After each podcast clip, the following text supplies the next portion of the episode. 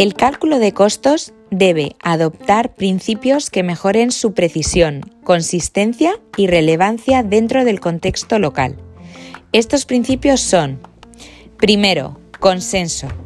El cálculo de costos no es un ejercicio del Ministerio de Finanzas únicamente, sino que requiere insumos de una amplia gama de partes interesadas para comprender cómo se utilizan los recursos en la producción de salida o entrega del servicio.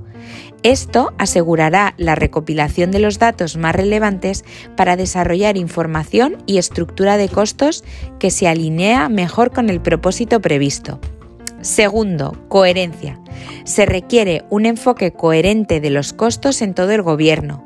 Esto significa que todos los departamentos y agencias gubernamentales que producen el mismo producto deben adoptar el mismo cálculo de costos, obviamente ajustados a sus características locales específicas.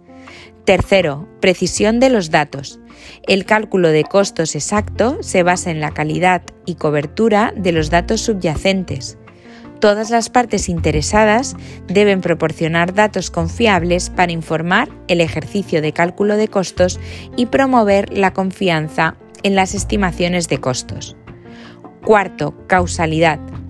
El cálculo de costos debe basarse en una comprensión clara de cómo se utilizarían los recursos para apoyar la implementación de una política o la entrega de un servicio para minimizar la subjetividad.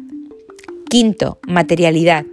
El esfuerzo de costos debe centrarse en los costos de materiales, es decir, los elementos y actividades que componen una alta proporción de la estructura de costos.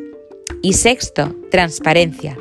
Los procesos y productos de costos deben ser transparentes y auditables para mejorar su credibilidad y aumentar la confianza en su utilidad es recomendable generar un documento o manual que identifique las fuentes de datos de entrada, la clasificación de costos, causa y efecto, así como la relación entre los costos de los recursos y las actividades y los supuestos utilizados para la asignación y metodologías de costeo utilizadas en el proceso de costeo.